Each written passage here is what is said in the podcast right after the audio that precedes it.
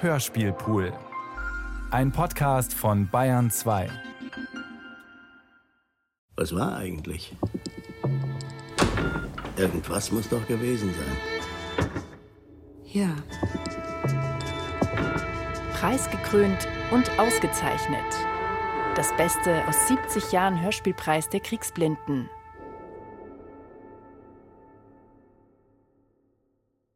Die Preisträgerin des Jahres 1959 war die österreichische Schriftstellerin Ingeborg Bachmann mit Der gute Gott von Manhattan.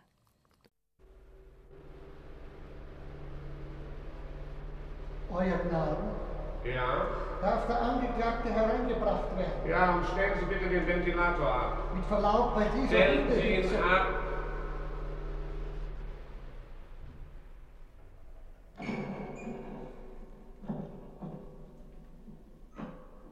Euer Gnaden, der Angeklagte.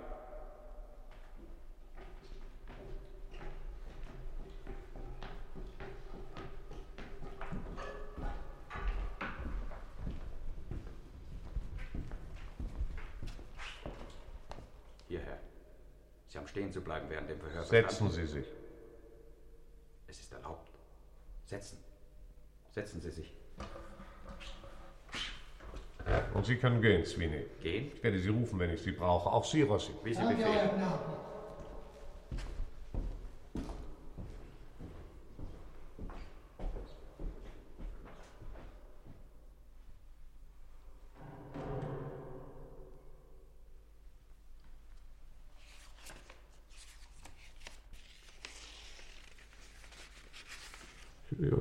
City, den August 1950. Sie heißen, Sie sind geboren, wann, wo, Hautfarbe, Statur, Größe, religiöses Bekenntnis, durchschnittlicher Alkoholkonsum, Geisteskrankheiten? Ich wüsste nicht.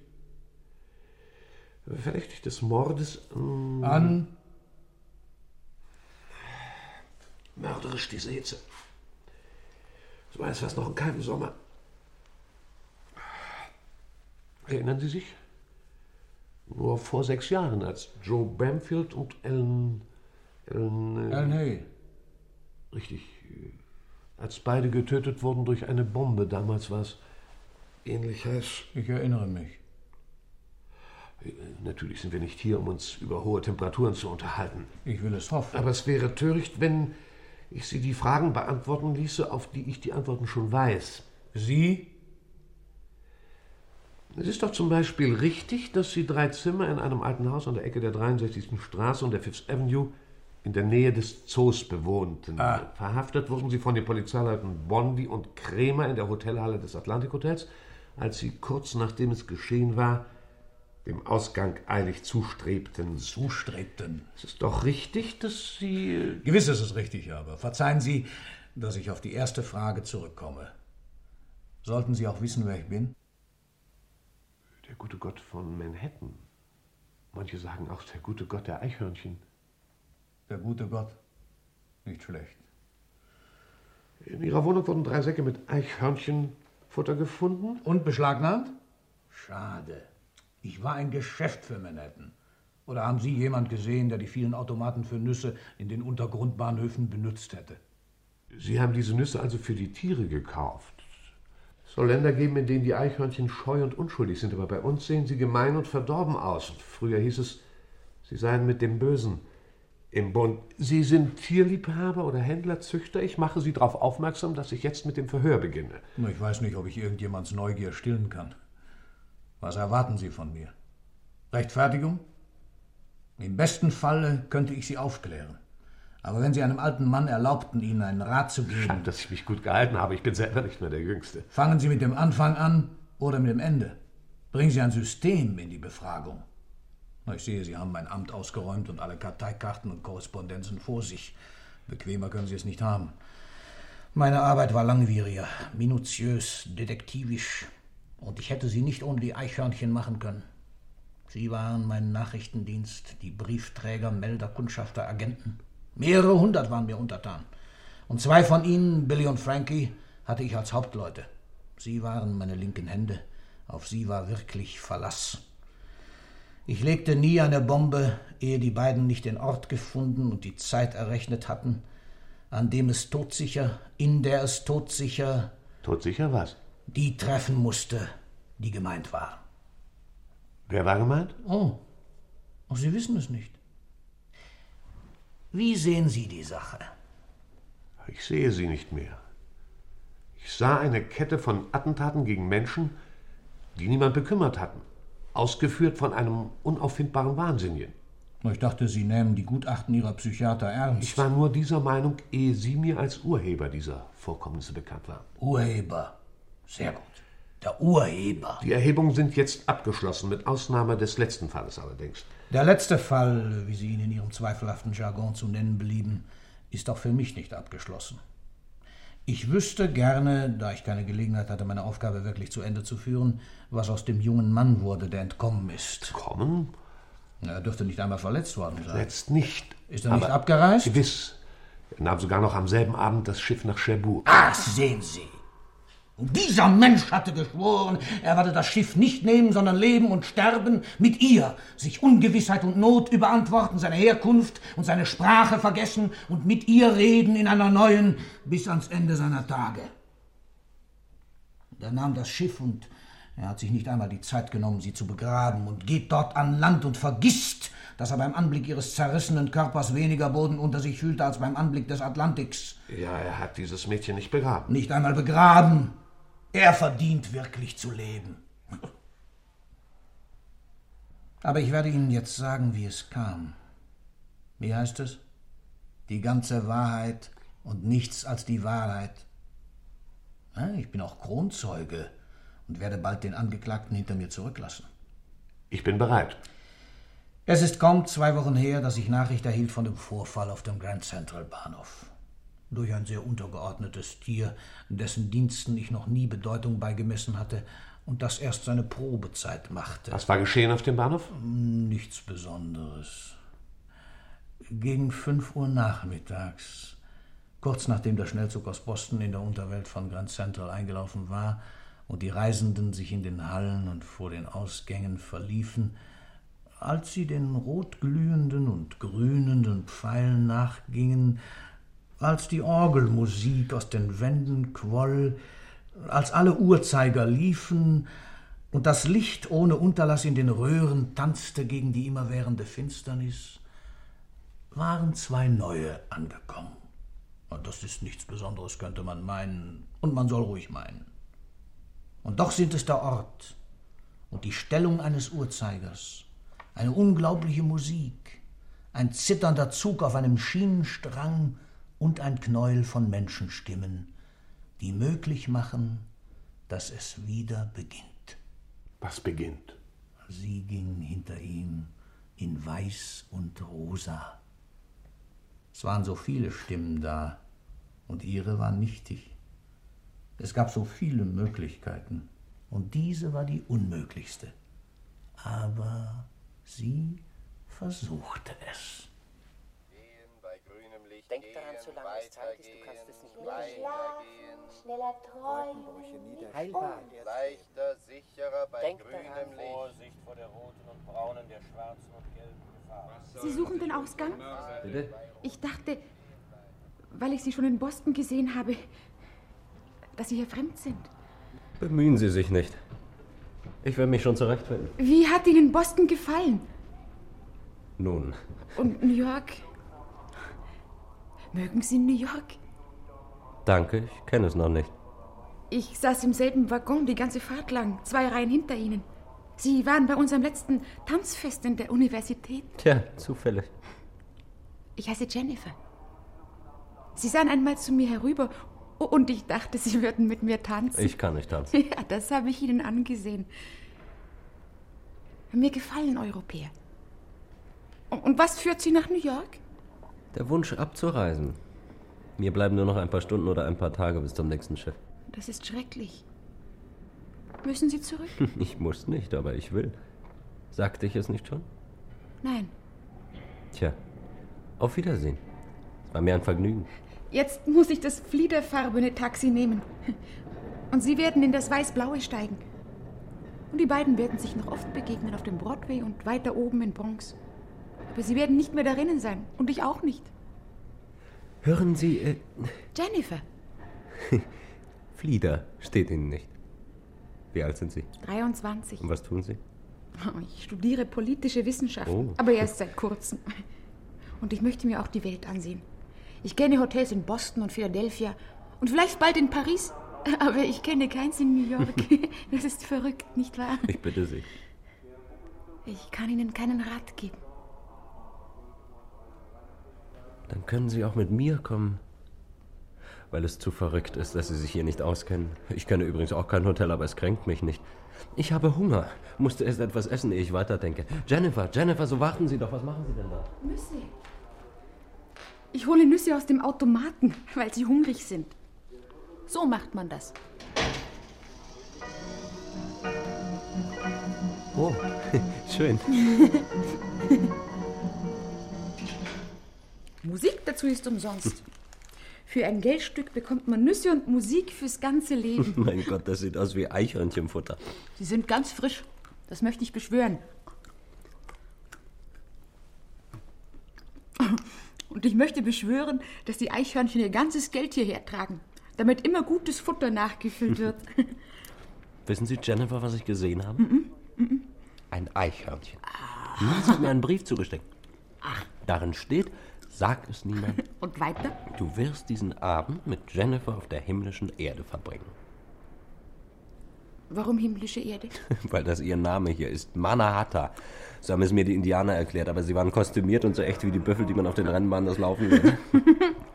Von wem kommt der Brief? Hm, kann die Unterschrift nicht lesen. Die Nüsse sind sehr gut, Mhm. aber wir müssen trotzdem etwas Vernünftiges essen. Was ist vernünftig? Oh, Italienisches, Chinesisches, Spanisches, Russisches. Mm. Die Artischocken schwimmen in Öl. Es gibt bleichen Tee zu Schwalbennestern und Lauch zu zarten Schlangen. Und die Früchte aller Meere vor den Früchten aller Länder. Ich hätte Lust auf Eisluft, weil es so warm ist und auf einen Raum mit etwas Dämmerung, auf Schneehühner und ein Getränk, das aus Grönland kommt, mit Eisschollen darin. Und ich möchte sie ein paar Stunden lang ansehen. Kühle Schultern. Kühles Gesicht. Kühle, runde Augen. Glauben Sie, dass das möglich ist? Ich glaube es fest.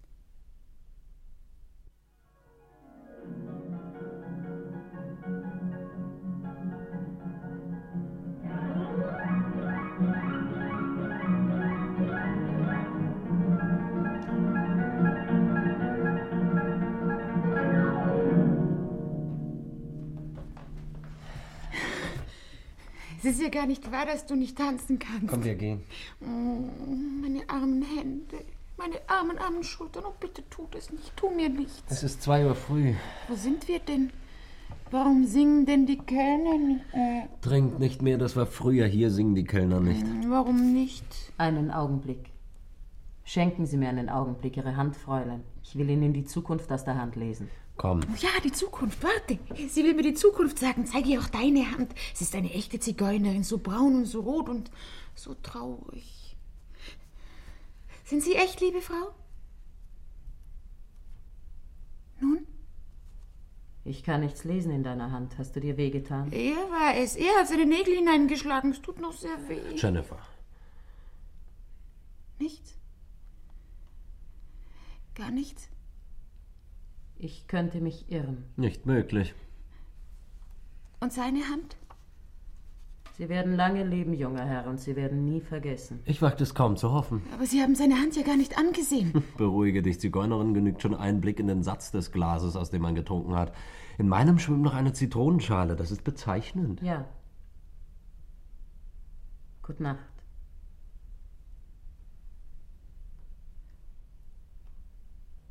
Sie hat das Geld nicht genommen.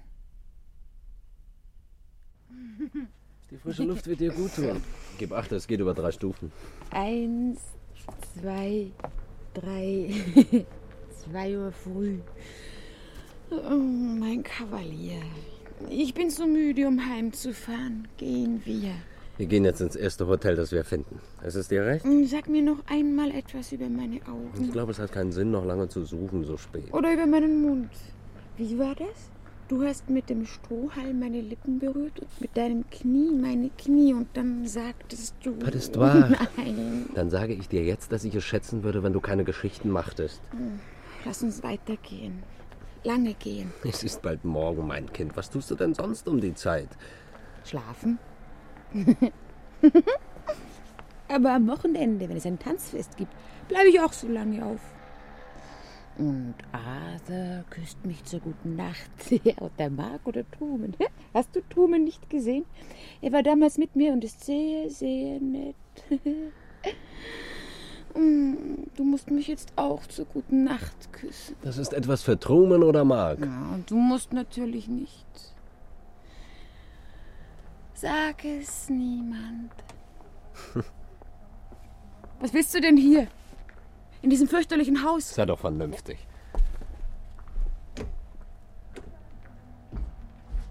Haben Sie noch ein Zimmer frei? Nur noch hier unten, Nummer 1. Bezahlt wird im Voraus. Der Schlüssel, bis Mittag räumen.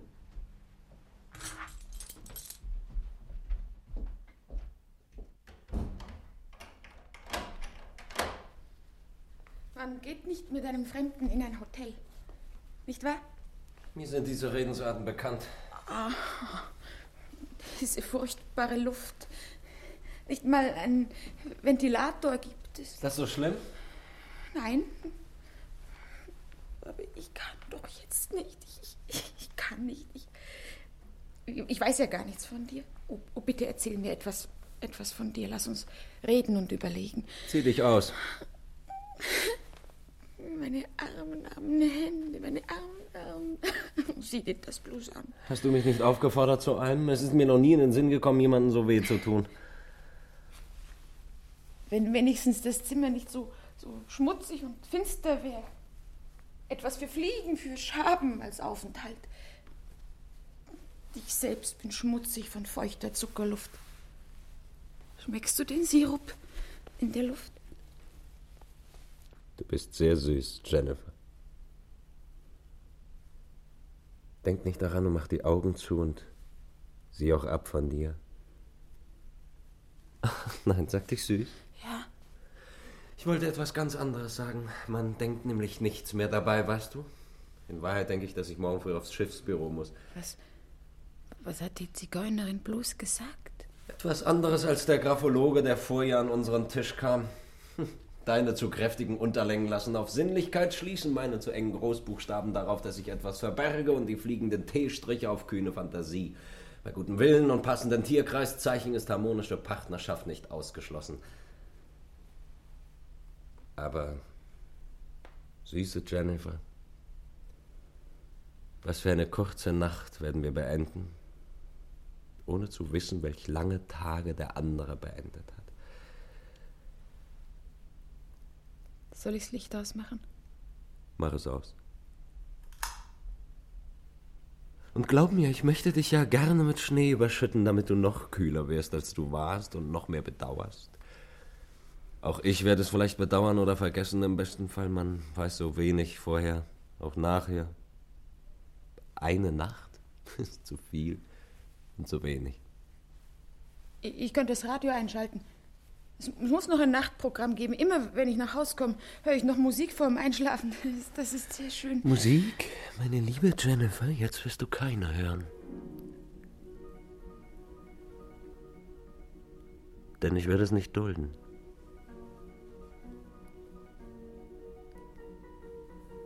Nein. Du bist furchtbar. Warum? Warum tust du das? Warum? Warum? Warum?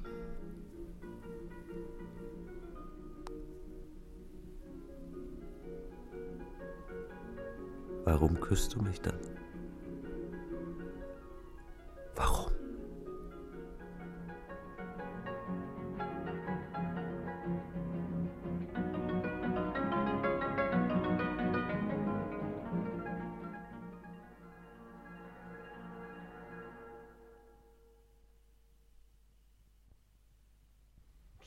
Wachen Sie auf, ich bitte Sie.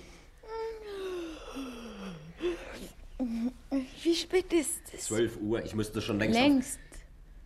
Natürlich. Sieht nur noch wie Nacht aus hier. Ein Fenster unter Tag.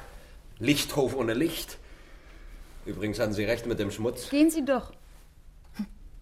Ich habe nicht verlangt, dass Sie auf mich warten. Sie werden Ihre Schiffskarte nicht mehr bekommen und das Schiff verlieren. Sprechen Sie doch nicht so, Jennifer. Sie waren reizend und ich habe Ihnen zu danken. Das ist schauerlich. Nicht wahr? Was? Im Dunkeln und so tief, tief unten zu erwachen. Mit diesem Geschmack im Mund. Wir werden frühstücken gehen und dann werden Sie sich besser fühlen. Nichts werde ich. Nichts mehr fühlen. Ach, wenn du dich doch anziehen wolltest, Liebling. Wir können dann in Ruhe darüber sprechen, wenn wir nur erst fort wären von hier. Geben Sie mir die Kleider. Sie dürfen sie anrühren. Sie müssen sich auch nicht abwenden. An welche neue Höflichkeit und Distanz wollen Sie mich gewöhnen? Es tut mir leid. Hm. Obwohl ich so reizend gewesen bin? Verzeih bitte. Ich hätte es wissen müssen. Ja, wir sind im Gehen. Aber Dani, Dani, wann wollen wir denn aufräumen?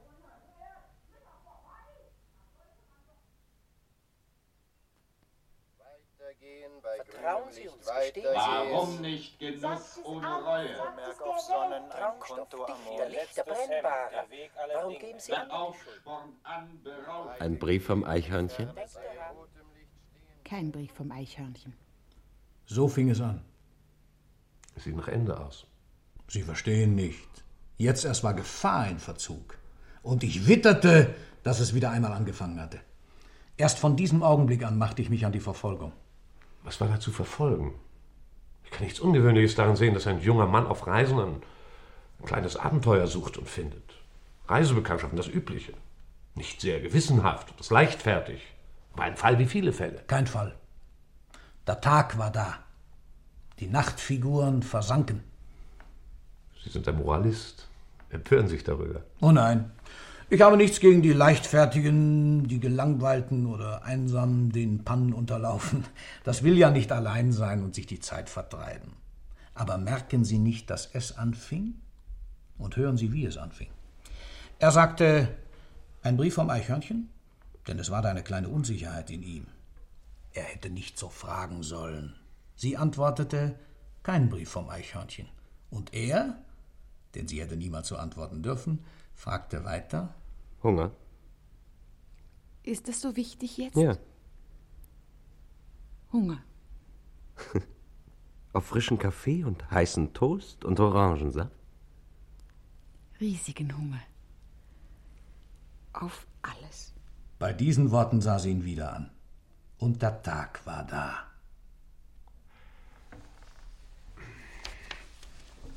Sie gingen also frühstücken. Von der Cafeteria aus telefonierte er mit der Schifffahrtsgesellschaft, die ihm mitteilte, dass er am nächsten oder übernächsten Tag nochmals anfragen solle, da man ihm noch keinen Platz auf der Ile de France garantieren könne. Der Tag war da. In allen Senkrechten und Geraden der Stadt war Leben. Und der wütende Hymnus begann wieder auf die Arbeit, auf den Lohn und größeren Gewinn. Die Schornsteine rührten und standen da wie Kolonnen eines wiedererstandenen Ninive und Babylon, und die stumpfen und spitzen Schädel der Gigantenhäuser rührten an den grauen Tropenhimmel, der von Feuchtigkeit troff und wie ein unförmiger, ekliger Schwamm die Dächer nässte. Die Rhapsoden in den großen Druckereien griffen in die Setzmaschinen, kündeten die Geschehnisse und annoncierten Künftiges. Tonnen von Kohlköpfen rollten auf die Märkte, und Hunderte von Leichen wurden in den Trauerhäusern manikürt, geschminkt und zur Schau gestellt. Unter dem Druck hoher Atmosphären wurden die Abfälle vom vergangenen Tag vernichtet, und in den Warenhäusern wühlten die Käufer nach neuer Nahrung und den Fetzen von morgen. Über die Fließbänder zogen die Pakete, und die Rolltreppen brachten Menschentrauben hinauf und hinunter durch Schwaden von Ruß, Giftluft und Abgasen. Der wilde Sommer flog in neuen Farben auf den Lack der Autokarosserien, und auf die Hüte der Frauen, die die Park Avenue hinunterschwebten, an die glänzenden Hüllen für Reis und Honig, Truthahn und Krabbe. Und die Menschen bebten, wo immer sie gingen, unter dem barbarischen und herrlichen Zugriff der Stadt, der einzigen, die sie je erfunden und entworfen hatten, für jedes ihrer Bedürfnisse. Eine Stadt der Städte, die in ihrer Rastlosigkeit und Agonie jeden aufnahm und in der alles gedeihen konnte, alles, auch dies. Verbrechen, Mord. Ich dachte an noch etwas anderes. Nun gut. Die beiden verließen also nach dem Telefonat die Cafeteria und begaben sich mit der Untergrundbahn in die 125. Straße nach Harlem. Sie besuchten dort eine Bar, an der sie zum Andenken zwei Plastikquirls mitnahmen und zuletzt eine Kirche, aus der sie zwei Pappfächer mit Darstellungen aus dem Leben der heiligen Katharina von Siena entwendeten. In einem Grammophongeschäft wurden sie dabei betroffen, wie sie in Gesellschaft einiger Neger populäre Musikstücke abhörten, worauf sie sich dem Rat eines Reisebüros folgend in die Lexington Avenue begaben und ein Zimmer im Atlantic Hotel bezogen. Da ist noch eine Kleinigkeit, die ich nicht gern unter den Tisch fallen sehen möchte. Die Sache mit dem Stockwerk, falls Ihnen wirklich an einer Klärung liegt. Die Sache mit dem Stockwerk? Im siebten Stock habe ich noch 307 frei, mein Herr, nach dem Hof, der Herr sehr ruhig. Kein Blick auf die Straße, nicht höher Nicht zu machen, wirklich nicht? Tut mir leid, wenn Sie länger bleiben, kann ich Sie vormerken für die Straßenseite weiter oben. Man kann allerdings nie wissen, ob es dann noch Wir bleibt. wissen auch nicht, ob wir dann noch da sind.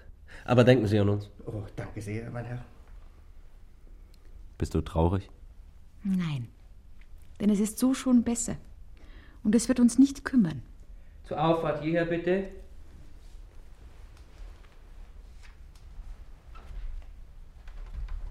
Bitte schön.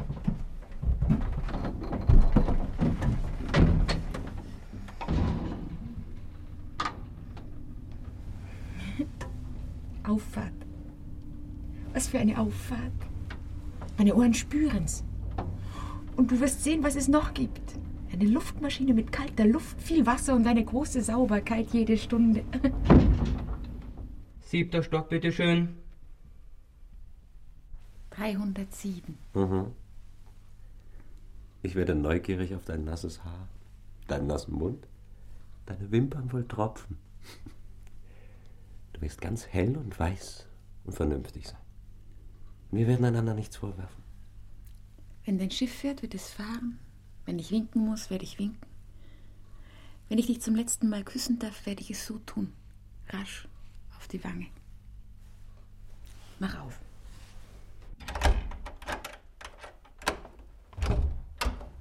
Ja, gelehrige, eifrige Jennifer. Weil ich aber so misstrauisch bin, wirst du noch genauer geprüft.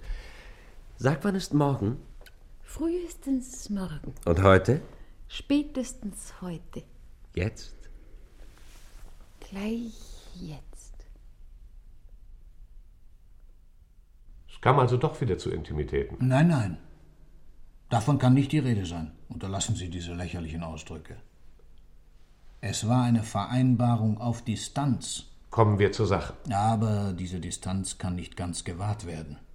Sie bekommt Bruchstellen. Da war zum Beispiel dieses Lachen. Es fing genau genommen mit dem Lachen an. Mit diesem unbeschreiblichen Lächeln. Kennen Sie diese Art von Lachen?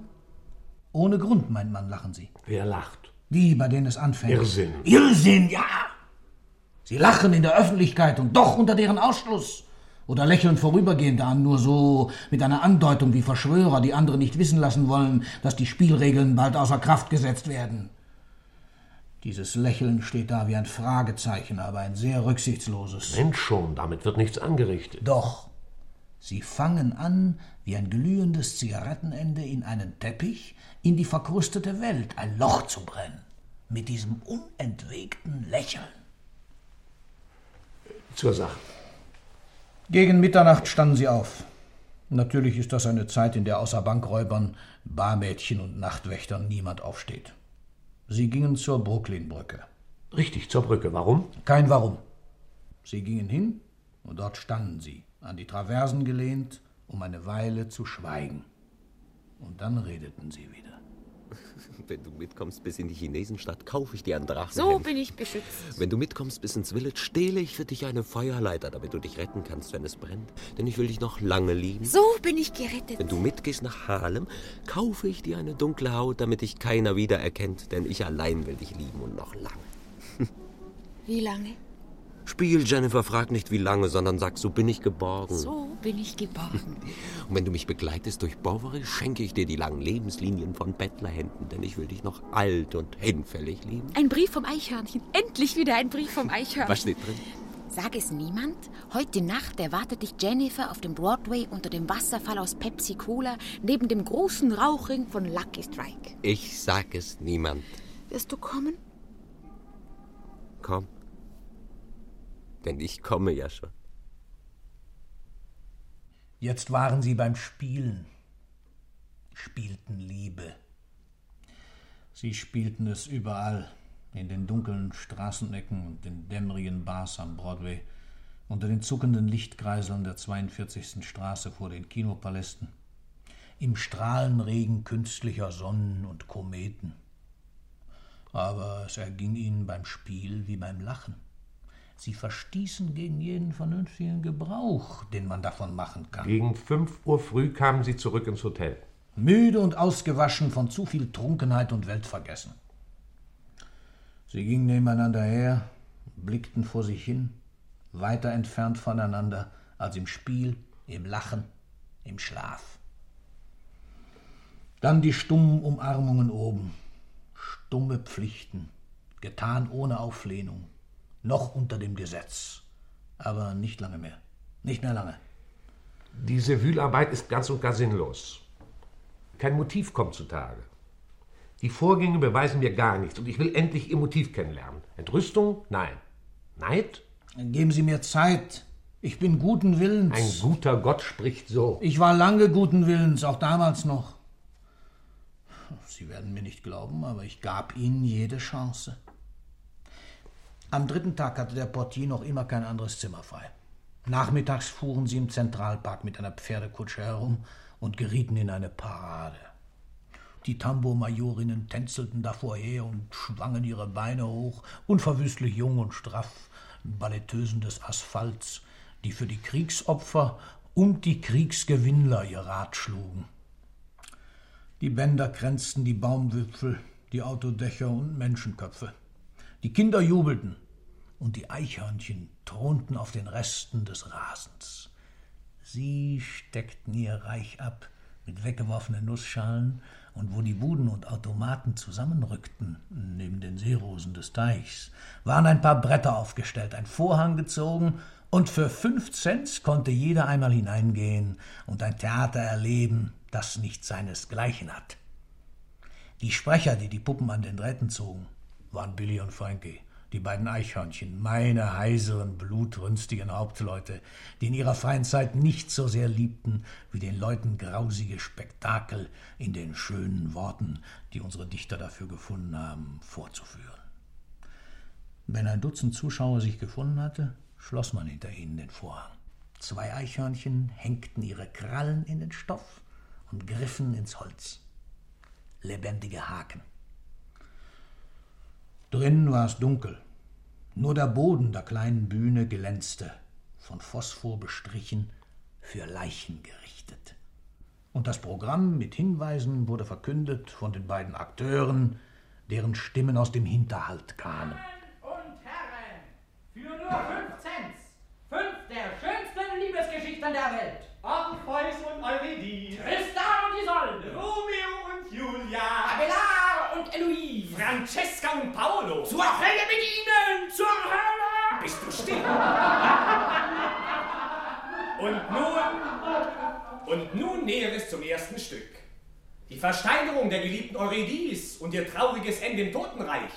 Orpheus, der Sänger, zerrissen von verrückten Weibern und die Klage der schönen Natur am Ende. Tot, zerrissen, zu Ende. Tristan und Isolde. Stück einer langhaarigen Königin und ihrem Helden, einen wirksamen Zaubertrank, einen schwarzen Segel im rechten Augenblick und einem langen, schmerzhaften Sterben. Zur Hölle mit ihnen! Das kommt doch später, du Narr. So. Und gleich darauf das süße Sterben des schönen Romeo und seiner Julia im dunklen Verona.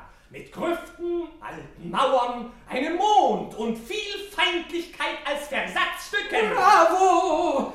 Die Dolche nicht zu vergessen. Und nun ein Abstecher ins frühe Frankreich. Abelard und Eloise. Oh, Billy. Billy, ich kann nicht ernst bleiben bei den beiden. Was für eine tolle Liebe. Und wie wird Eloise schmachten. Oh, wie peinlich wird das sein. Es juckte mich schon immer so, wenn die stolze Titania den Esel umarmte, aber das ist Billy. Oh, das ist zum Sterben. Zur Hölle mit Ihnen! Die Hölle kommt erst am Ende. Ich weiß, ich weiß, ich weiß. Paolo und Francesca. Aber es amüsiert mich so, Billy. Meine Damen und Herren, zwei Liebende, wieder im fernen Italien, ein Lesebuch und seine Verführung als Hintergrund und das Inferno als Ausblick. Sagte ich nicht zur Hölle!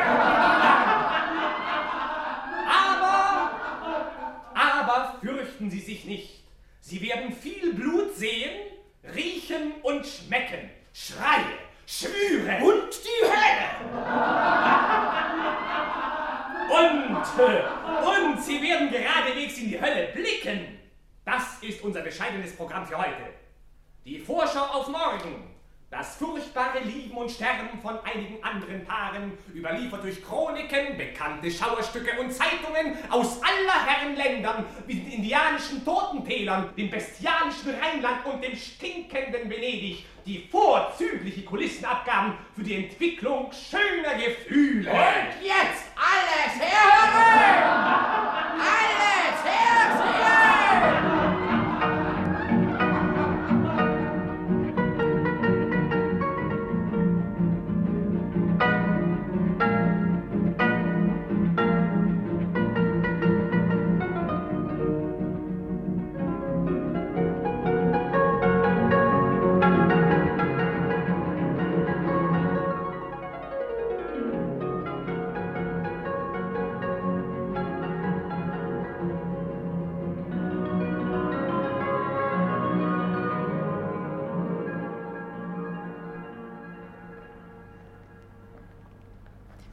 Mühe Sie sich beim Spiel geben und wie spaßig Sie sind.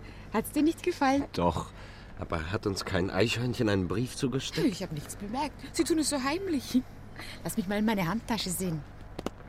Ah, da ist ein Zettel und darauf steht. Zur Hölle. Nein, darauf steht. Heimgehen. Bitte. Und immer wieder ging sie zurück in dieses Zimmer, das sich vier Wände dazu hergeben mögen. Auch dazu werden Wände gebaut, damit ein natürliches und gesundes Empfinden etwa zu seinem Recht kommt. Aber es ist weder natürlich noch gesund. Sie umarmten einander und dachten schon an die nächste Umarmung.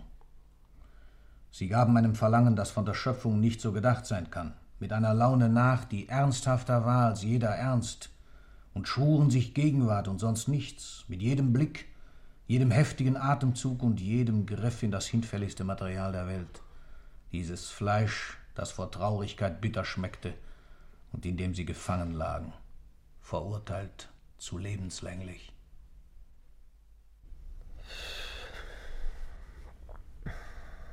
Hörst du mir zu? Ja. Ich weiß, es wird jetzt bald soweit sein, dass ich dir versprechen werde, nach meiner Rückkehr Briefe zu schreiben. Du darfst mir aber nicht trauen. Willst du den Text wissen? Ja. Mein Liebling, ich habe alles gründlich überdacht. Du bist mir so wichtig geworden, teuer geworden.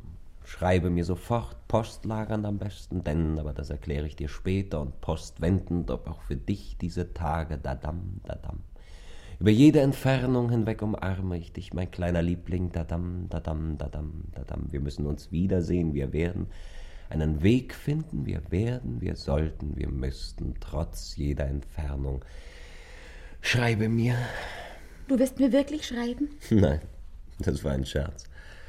Und ich fürchte, ich werde zu keinem Scherz mehr aufgelegt sein nach alledem. Ich weiß nicht, ob ich dich verstehe. Du wirst bald verstehen.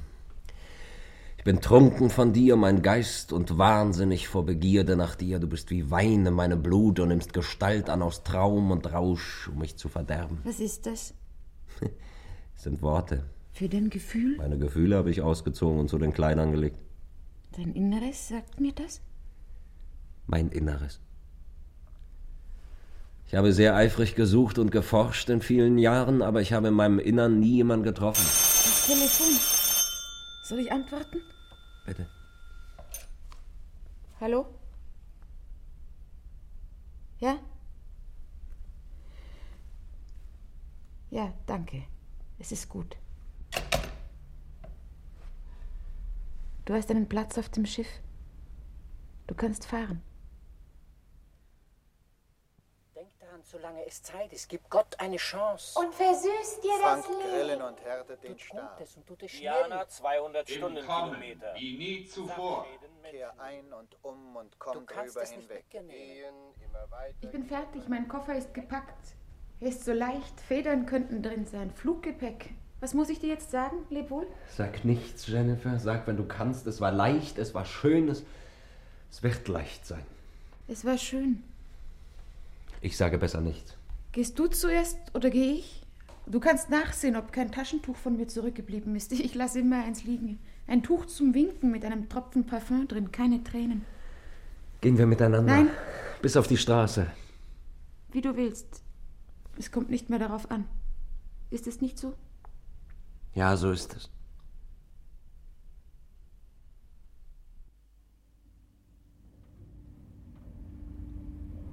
Erdgeschoss? Erdgeschoss. Es wird leicht sein. Es wird leicht sein. Es wird leicht sein. Es wird leicht sein. Ich muss noch die Rechnung bezahlen. Ich gehe voraus. Ich gehe. Ich gehe! Keine Angst vor Montagen und Dienstagen. Du kannst es nicht nehmen. von Herzen und Siegel.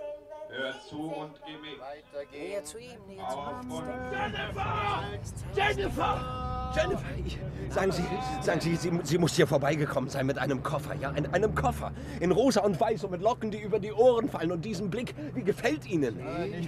Koffer ist ein Indianer. Mir ist das auch einmal passiert. Die sehen Sie nicht wieder. Den? Ja, den mit dem Helm auf. Ja, und, und dem Knüppel in der Hand.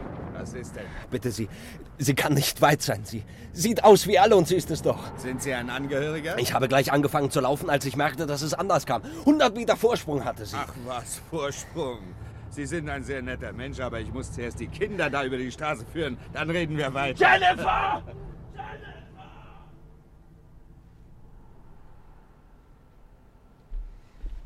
Du? Gib mir deinen Koffer. Jan. Bist du wahnsinnig? Du, du, du, du stehst hier und bläst deine Handballen und streichst doch noch das Haar aus der Stirn. Wir gehen zurück. Ja. Wie hast du nur gehen können? Ich werde es dir nie verzeihen. Jan. Ich sollte dich schlagen vor allen Leuten. Schlagen werde ich dich. Ja, ja. Wirst du noch einmal fortgehen, wenn ich dich fortschicke? Nein. Weißt du wieder, wo du hingehörst, obwohl du den Verstand verloren hast? Ich weiß nur keinen Platz mehr für uns. Aber wenn du ihn wüsstest, dann wüsste ich ihn auch. Ich weiß ihn. Sag Jennifer, ob es nicht ein Wink war. Als ich die Rechnung verlangte, hörte ich, dass ein Zimmer oben frei geworden ist auf der Straßenseite im 30. Stock. Da musste ich doch innehalten. Und ich meinte dir nachgehen und es dir sagen zu müssen. Sag. Weil du es dir doch gewünscht hast und weil ich dir noch keinen Wunsch erfüllt habe und nichts geschenkt. Küss mich. Auch auf der Straße. Auch vor dem Fenster mit den Orangen und brauner Ananas. Auch vor dem Kreuz des Rettungswagens und dem Dromedar, das der Zirkusmann hier vorbeiführt. Auch vor den Kernen, die geflogen kommen von Pfirsich und grüner Dattel und, und die die Mulatten wegwerfen.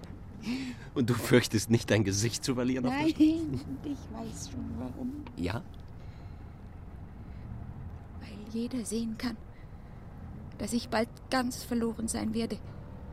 Und fühlen kann, dass ich ohne Stolz bin und vergehe nach Erniedrigung.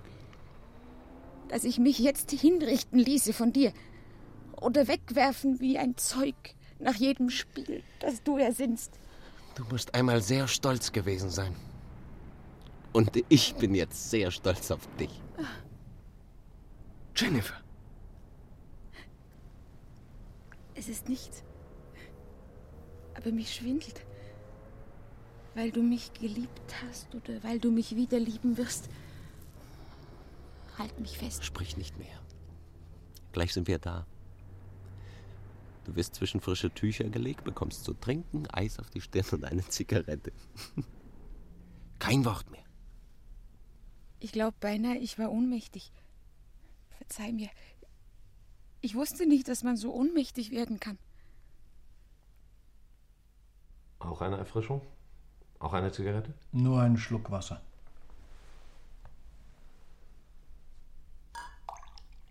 Hm. 30. Stockwerk ist natürlich besser als 7. Beides ist sehr viel besser als zur ebenen Erde zu wohnen, besonders hier. Wie sieht es im 30. Stock aus? Da oben ist die Luft dünner. Die Geräuschwellen gleiten ab an den Mauern. Alles sinkt so sichtbar zurück in ein Flussbett, auf dem Treibholz schwimmt. Das Zimmer ist lichter als der Tag. Wenn man von Einkäufen zurückkommt, brät man Fische mit faden Glotzaugen in der Kochnische und wäscht ein paar Strümpfe und ein paar Socken im Bad, hängt sie über den stählernen Arm, an dem man auch Gymnastikübungen machen könnte, wenn man nichts Besseres zu tun hätte. Man nennt das schon zu Hause und beugt sich manchmal aus dem Fenster, rauft Stroh und Binsen aus der Besenreklame und klebt sie an die Wand, damit das Zimmer einem Nest ähnlicher wird. Man sperrt zweimal die Tür ab und steht noch ein drittes Mal auf, um nachzusehen, ob sie verschlossen ist. Immer seltener geht man aus.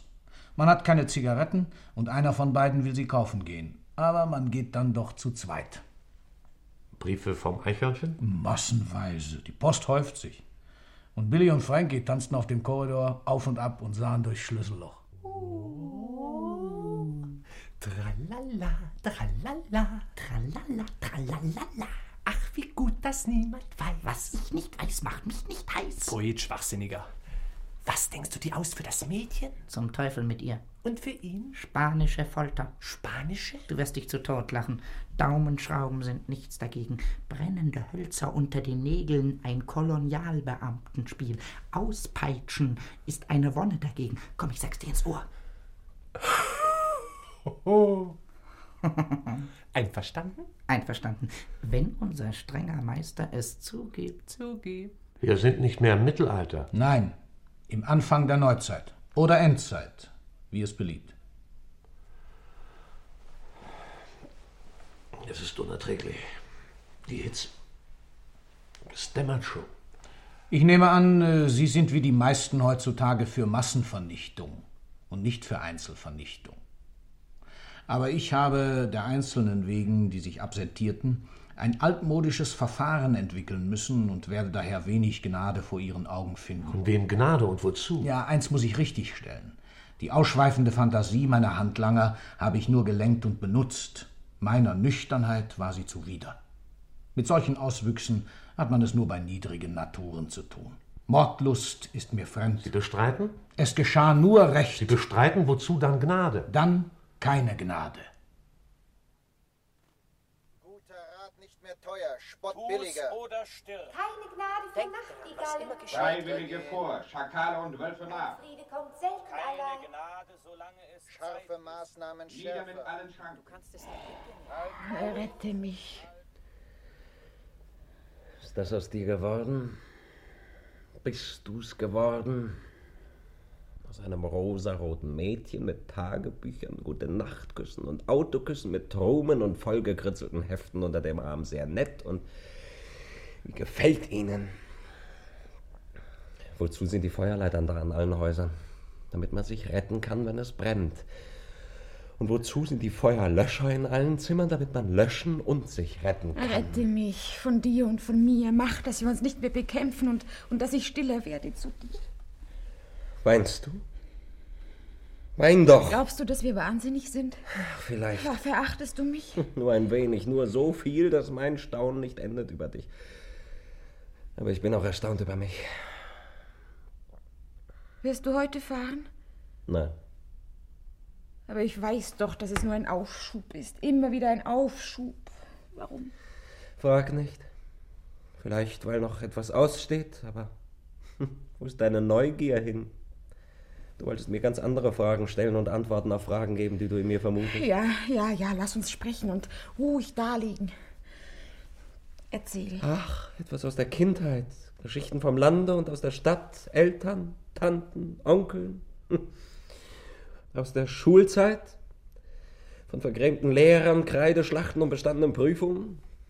Ich bin geboren worden und dann war es bald zu spät. Ja, es ist vielleicht töricht, obwohl ich meine, wissen zu müssen, wie alles war. Dann könnte ich dir auch noch sagen, an welchen Ideen und welchen Gesinnungen ich mich versucht habe, wie viel Geld ich jetzt mit Ideenlosigkeit verdiene und wie die Aussichten sind.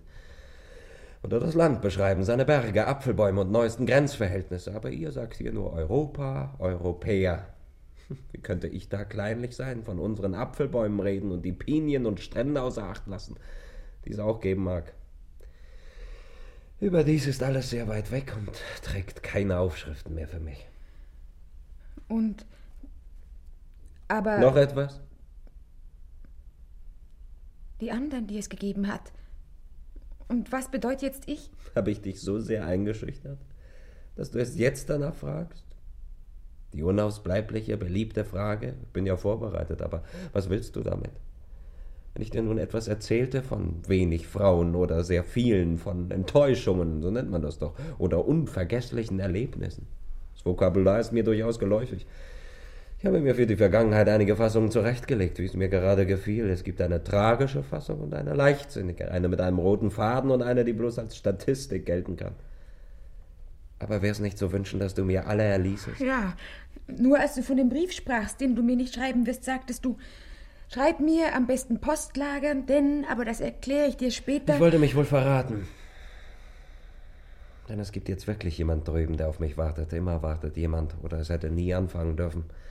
Man wird ja weitergereicht. Eine Beziehung löst die andere ab. Man siedelt von einem Bett ins andere. Was wirst du sagen, wenn du zurückkommst? Nichts. Als wäre nichts geschehen? Das habe ich nicht gesagt. Ich will damit auch noch nicht einmal sagen, dass ich dorthin zurückgehen werde. Aber so oder so gilt, dass es nicht zu sagen ist. Weil es einfacher ist. Oh, alles ist so einfach, einfach. Du wein doch. Aber vergiss nicht, dass auch du gesagt hast, sag es niemand. Ja, weil es in den Briefen steht, die vom Eichhörnchen Sie kommen. werden wissen, was sie schreiben. Und wenn sie es nicht wissen? So werde ich dich also nie kennenlernen. Was hättest du davon, wenn du von meinen Schwächen wüsstest oder von ein paar guten Taten, die mir nebenher unterliefen? Ich will nichts von dir wissen, dich ausklammern aus deinen Geschichten. Deine Seufzer und Gesten offenbaren mir mehr als Daten deine Ursprünge. Und wenn ich dir Wort und Bewegung genommen habe und du bewusstlos bist, weißt du dich aus, wie dich kein Papier, kein Zeugnis je ausweisen könnten. Ich zittere nicht um deine Identität. Aber wir könnten versuchen, eine gemeinsame Basis zu finden, wenn du Wert darauf legst. Nicht so, nicht so. Was weißt du von Interferenzen oder von Automation, von Quantenlaunen und intersubjektiver Verifikation, so. von nuklearen Veränderungen, Psychopathologie und von Paläolithikum? Bitte nicht.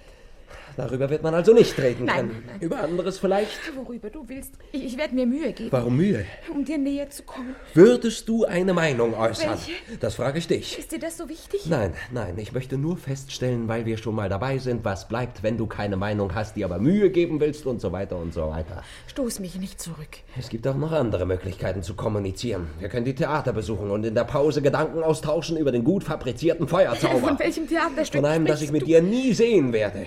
Und was ist's mit der Musik? Wenn wir Muße haben, hören wir uns ein bedeutendes Klavierkonzert an, dessen Ecksätzen man Brillanz nachrühmen könnte und dessen geistvolle Organik besticht. Du meinst eine ernste Musik? Und wenn es so nicht geht, werden wir Galerien besuchen und mit angestrengten Augen einen Farbwert erfassen. Und wenn es auch so nicht geht, wirst du kochen lernen und mich mit Fritaten, Soßen und Desserts unterhalten. Abends, da bleibt dann der Ausweg ins Kino. Man starrt miteinander auf die Leinwand und entspannt sich. Irgendetwas, verlass dich drauf, wird man schon finden. Das uns zusammenhält. Sorgen zum Beispiel, Ärger und schlechtes Wetter. Verlass dich drauf. Mir soll alles recht sein. Mir auch. Du bist schön, wenn du zornig bist. Ich bin jetzt nicht zornig. Ich möchte nur ausbrechen aus allen Jahren und allen Gedanken aus allen Jahren und ich möchte in mir den Bau niederreißen, der ich bin und der andere sein, der ich nie war. Du bist schön. Und du bist ja schon, wie du nie warst. Ich werde dir noch etwas sagen. Es ist unmöglich, dass das mit uns geschehen soll. Du mein, ich dein. Vertrauen gegen Vertrauen. Lass uns an die Zukunft denken, gute Kameraden sein, Freundschaft halten, schützen einander, zusammenstehen, ein Trost sein.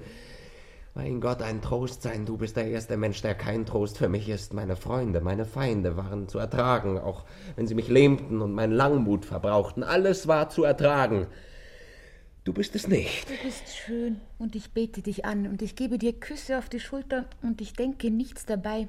Heißt das trostlos sein? Ja. Aber es ist erst der erste Angriff, der erste Schlag auf eine Kette, die nicht zerbrechen will. Horch. Schon klingt sie und am Ende, wenn sie mit einem wilden Ton zerspringen sollte, wirst du wieder nichts dabei denken. Aber es, es wird dann auch das Gesetz der Welt nicht mehr auf uns liegen. Die beiden machen es nicht mehr lang, verdrehen schon die Augen, starren ins Ungefähre, lästern. Karten auf den Tisch. Was sagt der letzte Wisch? Was sagt unser Meister? Warten, abwarten. Kratzt nicht auf den Munitionsschrank herum. Er wird ja alles auf die Poten geben. Oh, es juckt mich schon so. Sollen wir Ihnen noch einen Brief schicken? Ja, aber einen, der den Puls beschleunigt, den Druck hinaufsetzt. Zum Teufel mit Ihnen. Ja, was schreiben wir? Sag es niemand. Versteht sich. Oh, ich könnte mich ins Fell beißen, mir fällt nichts ein. Ja, beiß dich, beiß dich. Na, noch immer nichts? Ich hab's. Wird was Rechtes sein. Höher hinauf müssen Sie. Eine Nuss gefällig? Kopfnuss vielleicht? Ach, behalt deine Nüsse. Im letzten Stock muss ein Zimmer frei werden. Gib die Kartei her. Wer schmort jetzt oben? Wie hoch? Im 57. Stock? Das wäre der letzte. Gib her. Herr Mrs. Mister. Wir probieren es. Wie? Er muss heraus. Wir kommen angehüpft, mit einem Sprung fliege ich ihm auf die Brust und er packt seine Koffer vor Schreck. Zieht aus und Sie ziehen ein. Dann? Dann schweben sie und müssen haushalten mit der Stickluft, verlieren den Boden unter den Füßen, fühlen Schwindel und pfeifen. Pfeifen auf die himmlische Erde. Himmlisch. So geht's schneller. Ach, wie gut. Ach, wie gut, dass niemand weiß, dass ich Billy, dass ich Frankie, das Zahme, das Scheue, das flinke Eichhornheiß, Eichhornheiß. Tatsächlich zog ein Mann im letzten Stock aus diesen oder anderen Gründen aus. Der Portier erinnerte sich an ein Trinkgeld, das er von den beiden bekommen hatte, und quartierte sie um. Von dem Zimmer oben gab es eine seltene Aussicht. Eine im Flug verlassene Welt lag unten. In einem Auge konnte man schon den Mond und im anderen noch die Sonne haben. Das Meer wölbte sich sichtbar in der Ferne und zog Schiffe und Rauch hinunter an andere Erdteile. Was für ein Manöver dieser Umzug. Dachten Sie, oben unbemerkter handeln zu können? Nein, nur rascher. Ich trieb nur die Dinge voran, die nicht mehr aufzuhalten waren. Dann war mir auch leid, dass Sie nahezu kein Geld mehr hatten. Ich wollte Ihnen ablenkende Sorgen ersparen. Sie wissen, wie teuer die Zimmer sind. Auch noch Mitleid, ja, ja, ich weiß. Ist es richtig, dass wir zur letzten Nacht kommen? Zu einer, die auftrat vor dem letzten Tag wie die allerletzte. Mit einer unbändigen Temperatur. Fieberheiß. Der Ventilator war ohnmächtig. Heute wie damals. Das Eis schmolz im Glas, ehe man es an die Lippen hob. Und den beiden kamen keine Bedenken? Sie hatten den Brief und glaubten aufs Wort. Bedenke es wieder ein Wink, wieder ein Zeichen. Gute liebe Eichhörnchen. Umzug am Abend, Einzug in die, in die Nacht selbst. Ich werde meine Haarbürste neben deine legen, deine Bücher aufstellen und deine Jacke aufhängen neben meinen Röcken. Ich möchte jetzt alles so hinlegen und stellen, als, als blieb es für immer. Welch ein Augenblick. Und ich will mir einprägen für immer. Die stille Nacht und die feuchte Glut. Die glänzende Insel, über der wir sind. Und das Licht, das wir hier abbrennen werden. Um ihr noch Glanz hinzuzufügen. Zu niemandes Ehren. Komm, lass aus der Hand fallen, was du hältst. Lass alles fallen, für immer.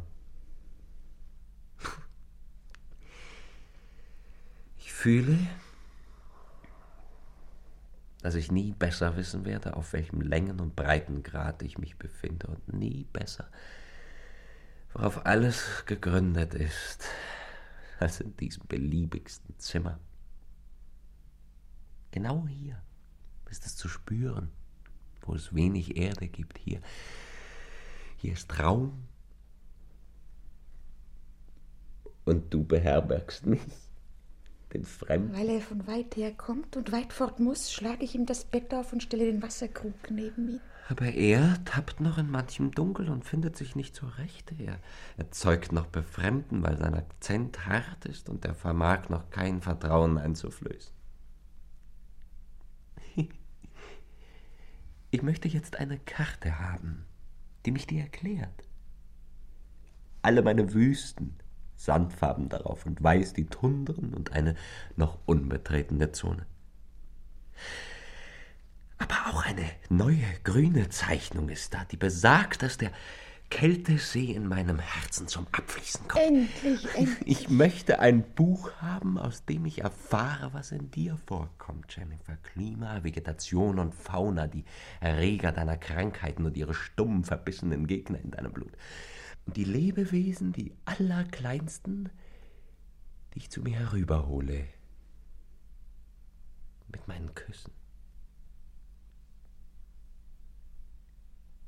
Ich möchte einmal sehen, was jetzt ist, abends, wenn dein Körper illuminiert ist und warm und aufgeregt, ein Fest begehen möchte.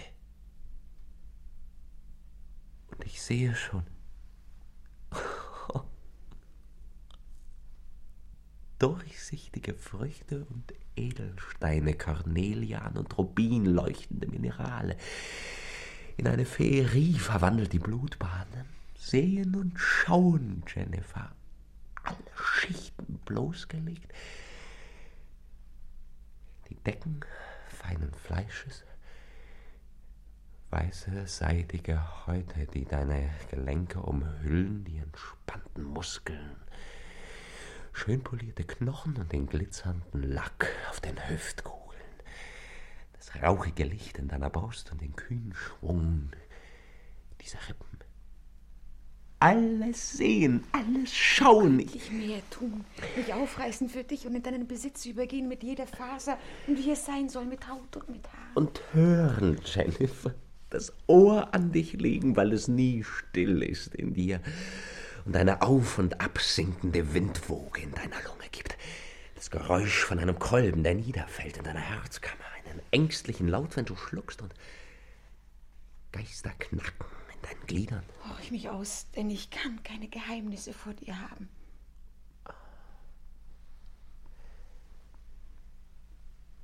Aber werde ich hinter alle kommen?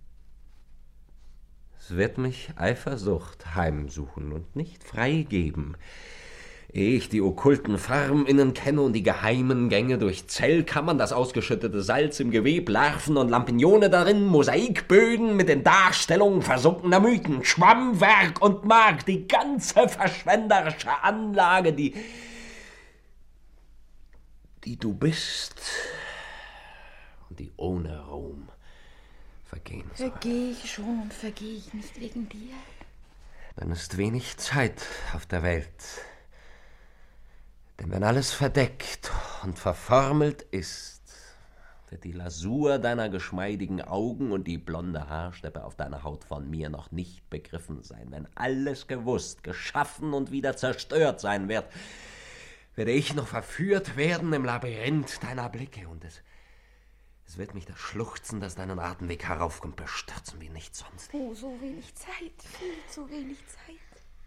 Und darum, Jennifer, will ich dein Skelett noch als Skelett umarmen und diese Kette um dein Gebein klirren hören am Nimmermehrtag. Und dein verwestes Herz und die Handvoll Staub, die du später sein wirst, in meinen zerfallenen Mund nehmen und ersticken daran. Und das Nichts, das du sein wirst, durchwalten mit meiner Nichtigkeit. anwesen möchte ich bei dir bis ans Ende aller Tage und auf den Grund dieses Abgrunds kommen, in den ich stürze mit dir. Ich möchte ein Ende mit dir. Ein Ende. Und eine Revolte gegen das Ende der Liebe in jedem Augenblick und bis zum Ende. Ein Ende, sag es zu Ende. Es ist eine Niedertracht von Anfang an. Lieb mich, damit ich nicht schlafen und aufhören muss, dich zu lieben. Ich fühl ja, was uns Feind ist schon. Wa- Warum kann ich dich nicht festhalten mit aller Kraft und warum muss ich mir vorhalten lassen, wie lang und wie oft ich dich zu halten habe, obwohl ich es immer will und dich für immer begehr?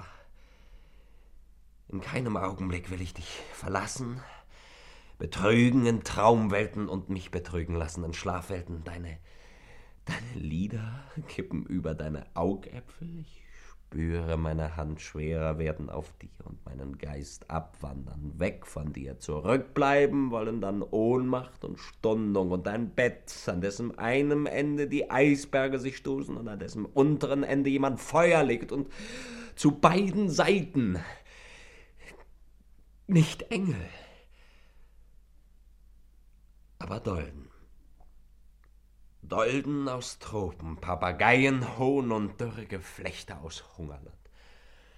Schlaf nicht ein, ich bitte dich. Ich, schla ich werde nicht mehr schlafen. Ich, ich bin mit dir und gegen alles.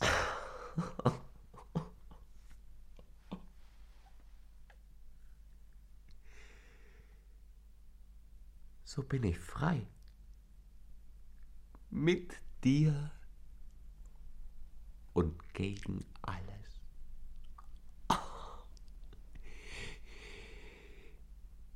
Die Gegenzeit beginnt. Wovon ist die Rede? Von einem anderen Zustand, von einem Grenzübertritt, von etwas, das Sie und ich nicht erwogen haben. Wir haben hier schon mit allen möglichen Fällen zu tun gehabt. Sie haben hier nur mit mir zu tun, damit aber nichts. Anmaßung. Wollen Sie auch behaupten, dass die Geschichte von Ellen Hay und diesem Brentfield und all den anderen, die Sie getötet... ich? Ich? Die getötet wurden, ähnlich verlief? Das kann ich nicht behaupten. Jede Geschichte fand in einer anderen Sprache statt. Bis in die Wortlosigkeit verlief jede anders. Auch die Zeit war eine andere, in die jede getaucht war. Aber wer sich nicht damit beschäftigt hat, mag wohl Ähnlichkeit drin sehen, so wie es eine Ähnlichkeit zwischen Zweibeinern gibt. Allerdings hatten alle die Neigung, die natürlichen Klammern zu lösen, um dann keinen Halt mehr in der Welt zu finden. Ruft das in ihnen nicht den alten Verdacht wach, es seien nicht immer die Mörder, sondern manchmal auch die Ermordeten schuldig? Versuchen Sie nicht, die Dinge auf den Kopf zu stellen und die Worte zu verdrehen. Ich versuche nichts dergleichen. Ich möchte Sie nur davon unterrichten, dass die beiden an nichts mehr glaubten und ich in gutem Glauben handelte. Sie. Wollen Sie mein Glaubensbekenntnis? Ich glaube an eine Ordnung für alle und für alle Tage, in der gelebt wird, jeden Tag. Ich glaube an große Konventionen und an ihre große Macht, in der alle Gefühle und Gedanken Platz haben, und ich glaube an den Tod ihrer Widersacher. Ich glaube, dass die Liebe auf der Nachtseite der Welt ist, verderblicher als jedes Verbrechen, als alle Ketzereien. Ich glaube, dass, wo sie aufkommt, ein Wirbel entsteht wie vor dem ersten Schöpfungstag. Ich glaube, dass die Liebe unschuldig ist und zum Untergang führt. Dass es nur weitergeht mit Schuld und mit dem Kommen vor alle Instanzen. Ich glaube, dass die Liebenden gerechterweise in die Luft fliegen und immer geflogen sind. Da mögen sie vielleicht unter die Sternbilder versetzt worden sein. Haben Sie nicht gesagt, er hat sie nicht begraben? Haben Sie es nicht gesagt? Ja. Und ich wiederhole es nur. Nicht begraben. Verstehen Sie? Versetzt. Unter Bilder. Sie sind ein krankhafter Phantast. Jeder Mensch könnte Ihnen aus eigener Erfahrung eine Reihe von glücklichen Paaren nennen. Die Jugendfreunde, die später an einen Arzt geriet. Nachbarn auf dem Land, die schon fünf Kinder haben. Die zwei jungen Studenten, die einen Ernst fürs Leben und füreinander verraten. Ich gestehe Ihnen unzählige zu. Aber wer wird sich mit Menschen beschäftigen, die nach einem anfänglichen Seitensprung in die Freiheit ohnehin Instinkt bewiesen haben, die das bisschen anfängliche Glut zähmten, in die Hand nahmen und ein Heilmittelunternehmen gegen Einsamkeit daraus machten, eine Kameradschaft und wirtschaftliche Interessengemeinschaft. Ein annehmbarer Status innerhalb der Gesellschaft ist geschaffen. Alles im Gleichgewicht und in der Ordnung. Was anderes ist nicht möglich und gibt es nicht. Weil ich es ausgerottet und kalt gemacht habe. Ich habe es getan, damit es Ruhe und Sicherheit gibt. Auch damit Sie hier ruhig sitzen und sich die Fingerspitzen betrachten können. Und der Gang aller Dinge der bleibt, den wir bevorzugen. Es gibt nicht zwei Richter, wie es nicht zwei Ordnungen gibt. Na, dann müssten Sie mit mir im Bund sein und ich weiß es nur noch nicht. Dann war es vielleicht nicht beabsichtigt, mich außer Gefecht zu setzen, sondern etwas zur Sprache zu bringen, worüber besser nicht geredet werden sollte. Und zwei Ordner wären einer. Ein Gestirn macht Kein kein Lenken Himmel. ratsamer, Probeweise Gewalt auf Vorrat. spritziger, Bombenfülliger. Schweres Wasser Löst auf, löst euch auf, löst 0 die weg. Uhr 0. Unterschlägen steigen Denk und daran, du kannst es nicht. Mach es kurz und süß. und ertragen. Halt! Nimmst du es an? Wirst du es ertragen, obwohl es Abschied heißt und kein Wort mehr für uns ist? Mich erschreckt nur noch, dass du noch immer da bist. Und dass ich dich ansehen muss, während die letzten Sekunden kommen. Ich werde bald nichts mehr sein. Wäre es zu Ende. Ich ohne Schmerz. Wäre ich ohne mich. Darf ich alles sagen? Alles? Sag alles. mich nicht an. Komm mir nicht zu nah. Ich würde Zunder sein. Wie weit soll ich weggehen? Bis zur Tür. Aber leg die Hand noch nicht auf den Griff. Ich Sprich nicht mehr zu mir und, und umarm mich kein letztes Mal. und ich. Drück jetzt die Klinke nieder und geh. Ohne dich umzudrehen, nicht mit dem Rücken zu mir. Obwohl ich die Augen schließen und dein Gesicht nicht mehr sehen werde. Aber ich kann nicht. Tu mir nicht mehr weh. Mit keinem Aufschub.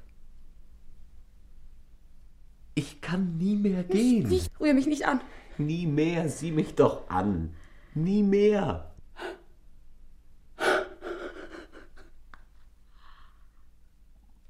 Oh. Das ist wahr. Nie mehr. Was tust du? Tu das nicht. Auf den Knien vor dir liegen und deine Füße küssen. Ich werde es immer tun und, und, und drei Schritte hinter dir gehen, wo du gehst. Erst trinken, wenn du getrunken hast. Es ist ein alter Brauch. Essen, wenn du gegessen hast. Wachen, wenn du schläfst. Steh auf, meine Liebe. Ich will das Fenster öffnen und den Himmel hereinlassen. Du wirst warten und nicht mehr weinen, wenn ich jetzt gehe. Nur um die Schiffskarte zurückzugeben, nur um für immer das Schiff fahren zu lassen. Das feuerrote Taxi werde ich nehmen, das am schnellsten fährt. Es ist ja so weit. Ich weiß nichts weiter. Nur, dass ich hier leben und sterben will mit dir und zu dir reden in einer neuen Sprache, dass ich keinen Beruf mehr haben und keinem Geschäft nachgehen kann, nie mehr nützlich sein und brechen werde mit allem, dass ich geschieden sein will von allem anderen. Und sollte mir der Geschmack an der Welt nie mehr zurückkommen, so wird es sein, weil ich wie ein Süchtiger auf dein Wesen und deiner Stimme hörig bin. Und in der neuen Sprache, denn es ist ein alter Brauch, werde ich dir meine Liebe erklären und dich meine Seele nennen. Das ist ein Wort, das ich noch nie gehört und jetzt gefunden habe, und es ist ohne Beleidigung für dich. Oh, sag es niemand. Mein Geist, ich bin wahnsinnig vor Liebe zu dir und ich.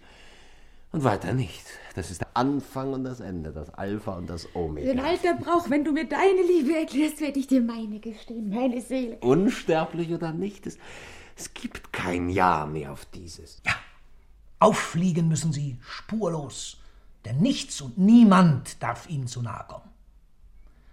Sie äh, sind wie die seltenen Elemente, die da und dort gefunden werden, äh, jene Wahnsinnsstoffe mit Strahl und Brandkraft, die alles zersetzen und die Welt in Frage stellen. Noch die Erinnerung, die von ihnen bleibt, verseucht die Orte, die sie berührt haben. Dieses Gericht wird ohne Beispiel sein. Denn wenn ich verurteilt werde, wird es zur Beunruhigung aller geschehen. Aber die hier lieben, müssen umkommen, weil sie sonst nie gewesen sind. Sie müssen zu Tode gehetzt werden oder sie leben nicht.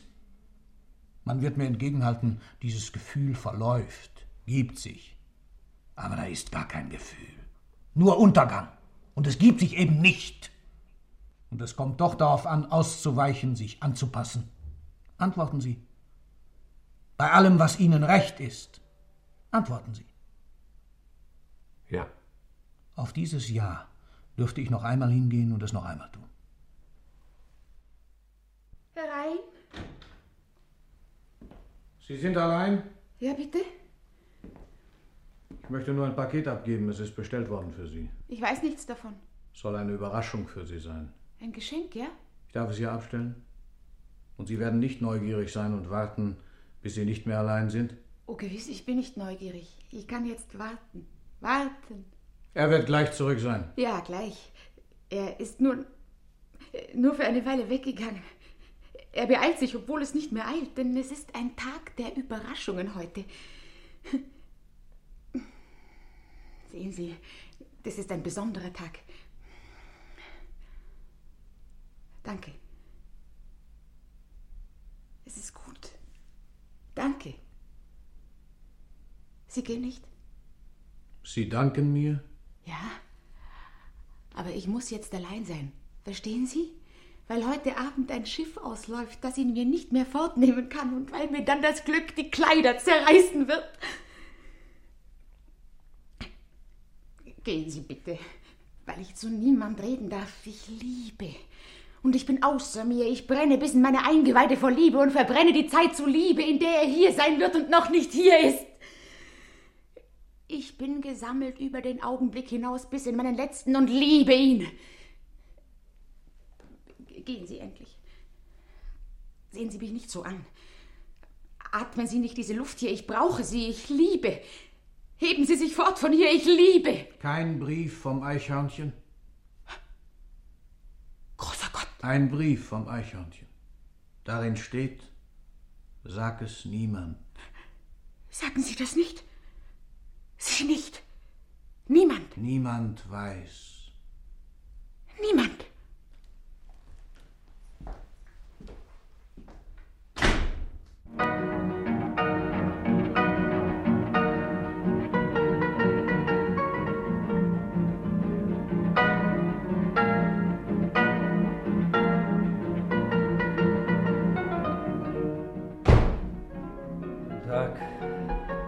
Was darf es sein?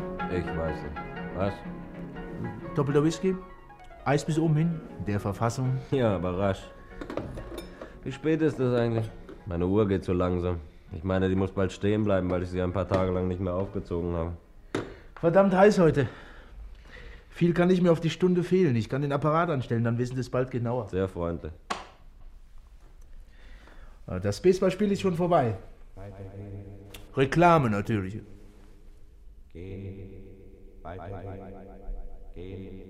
Ich muss gehen. In der 46. Straße können Sie nicht weiter. Reißen die Straße auf. Mir bleibt die Kundschaft aus. Sie müssen zurück um den ganzen Block. So? Ja, es ist so leer hier.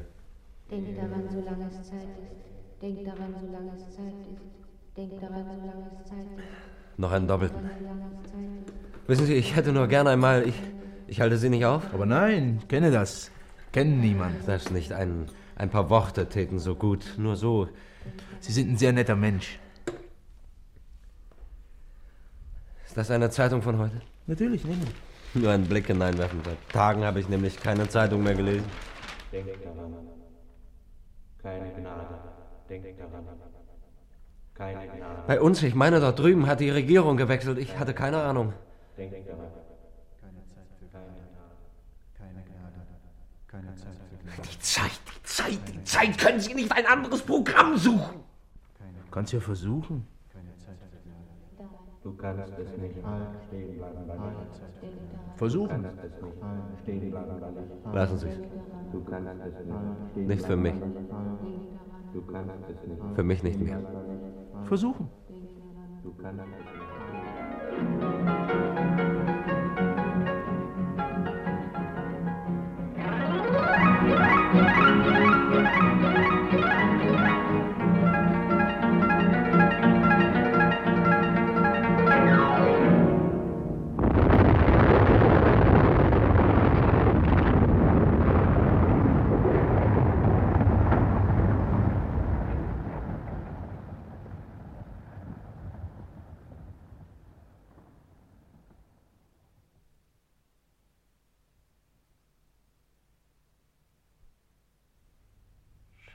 Schön gestorben, schön geflogen. Aber er war nicht da, ist nicht gekommen. Schweinerei. Ich habe mir den Pelz versenkt, bin fast auch geflogen.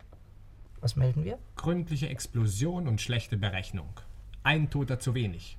Und der Meister wartet unten in der Halle, wollte sie's anhören. Ich traue mich nicht vorhin, ich habe mein Fell versenkt. Horch! Sie kommen schon. Gaffer! Wir klettern außen herunter, springen durchs Zimmer hinaus, weg! Pfui, da sieht's aus. Schwarz wie in der Hölle. Brandig. Raucht noch. Ach, wie gut. Sie ist allein gestorben. Tja. Und warum? Weil er plötzlich, als die Entscheidung gefallen war, Lust verspürte, allein zu sein. Eine halbe Stunde lang ruhig zu sitzen und zu denken, wie er früher gedacht hatte. Zu reden, wie er früher geredet hatte, an Orten, die ihn nichts anging. Und zu Menschen, die ihn auch nichts anging. Er war rückfällig geworden. Die Ordnung streckte einen Augenblick lang die Arme nach ihm aus. Er war normal, gesund und rechtschaffen, wie ein Mann, der vor dem Abendessen ein Glas in Ruhe trinkt. Aus seinem Ohr das Geflüster einer Geliebten und aus seinen Nüstern den hinreißenden Geruch verscheucht hat. Ein Mann, dessen Augen sich wieder beleben an Druckerschwärze und dessen Hände sich schmutzig machen müssen an einer Theke. Er war gerettet. Die Erde hatte ihn wieder. Jetzt wird er längst zurück sein und bei schlechter Laune und mit mäßigen Ansichten lange leben. Und vielleicht nie vergessen, ja. Meinen Sie? Ja. Sind wir am Ende? Ja. Gehen Sie. Langen Gang hinunter bis zum Paternoster. Sie kommt zu einem Nebenausgang. Niemand wird Sie aufhalten. Die Anklage? Bleibt aufrechterhalten. Das Urteil? Ihren Spruch werde ich nie erfahren? Welcher Blitz schwimmt in Ihren Augen, Agnan? Mit welchem Vorbehalt fragten Sie? Und mit welchem antworten Sie jetzt? Schweigen? Bis zuletzt?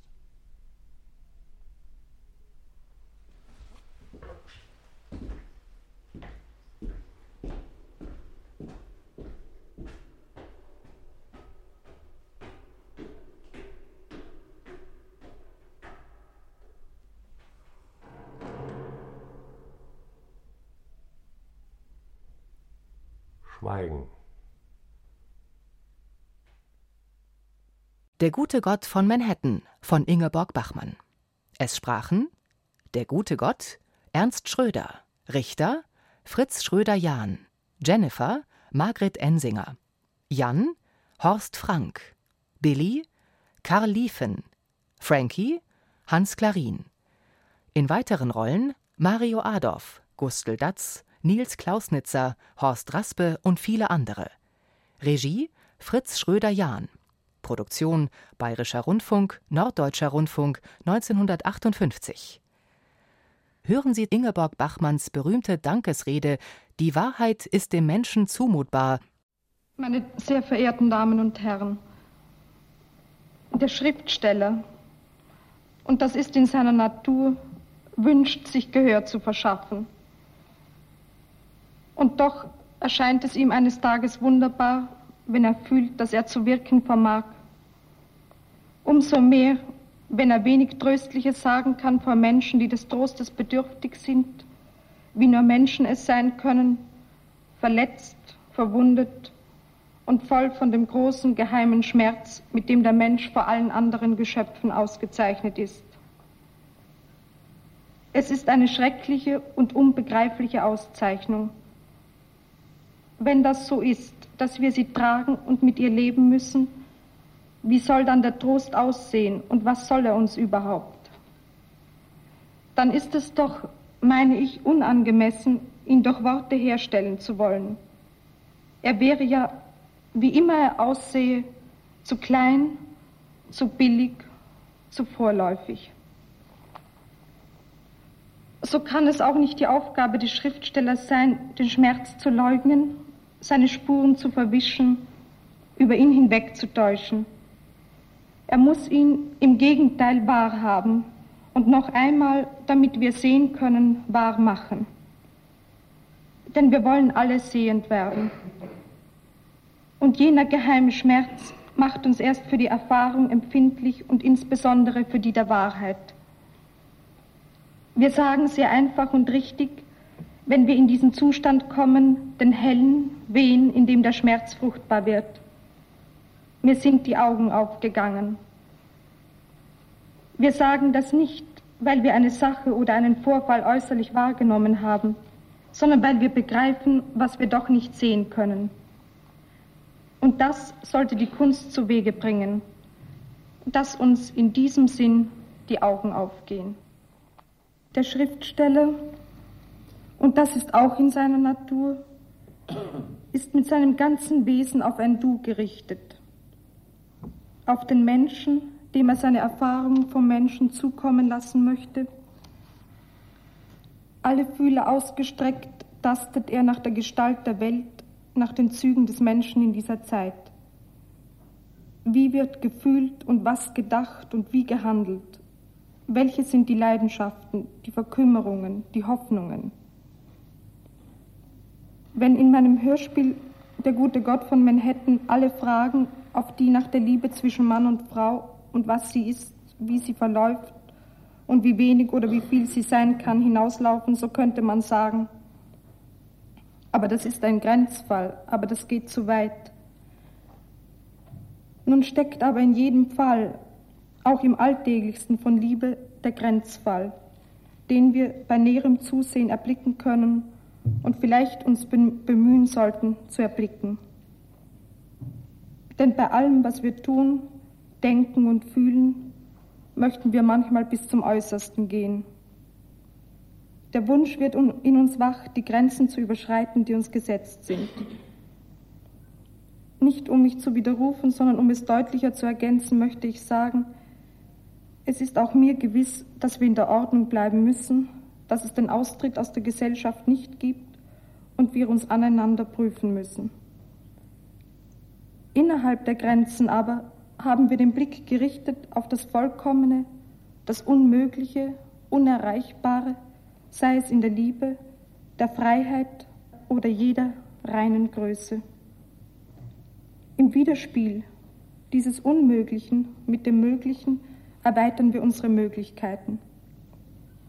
Dass wir es erzeugen, dieses Spannungsverhältnis, an dem wir wachsen, darauf, meine ich, kommt es an, dass wir uns orientieren an einem Ziel, das freilich, wenn wir uns nähern, sich noch einmal entfernt.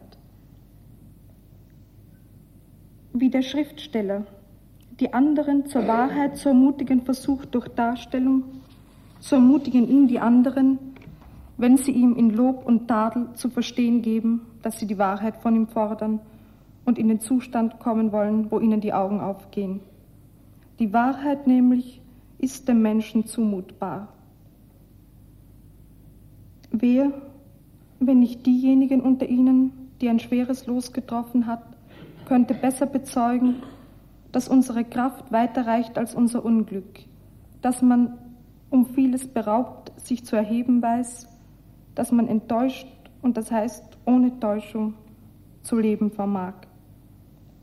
Ich glaube, dass dem Menschen eine Art des Stolzes erlaubt ist, der Stolz dessen, der in der Dunkelhaft der Welt nicht aufgibt und nicht aufhört, nach dem Rechten zu sehen. Eine festliche Pause zwischen zwei Arbeiten wie die heutige ist zugleich eine Bedenkzeit. Sofern sie meine Bedenkzeit ist, erbitte ich Sie für die vielen Fragen, die Sie zu Recht noch stellen könnten und auf die es immer neu arbeiten und Bemühungen versuchen können, Antwort zu sein. So komme ich zum Dank für die Ehrung, die Sie mir heute widerfahren lassen. Weil man, wenn man seinen Dank sagt, es nicht nur im Allgemeinen tun mag, will ich ihn richten an die Kriegsblinden, die mehr noch als alle anderen Gehör schenken dem Wort und die als eine würdige Instanz diesen Preis vergeben. Ich danke Ihnen.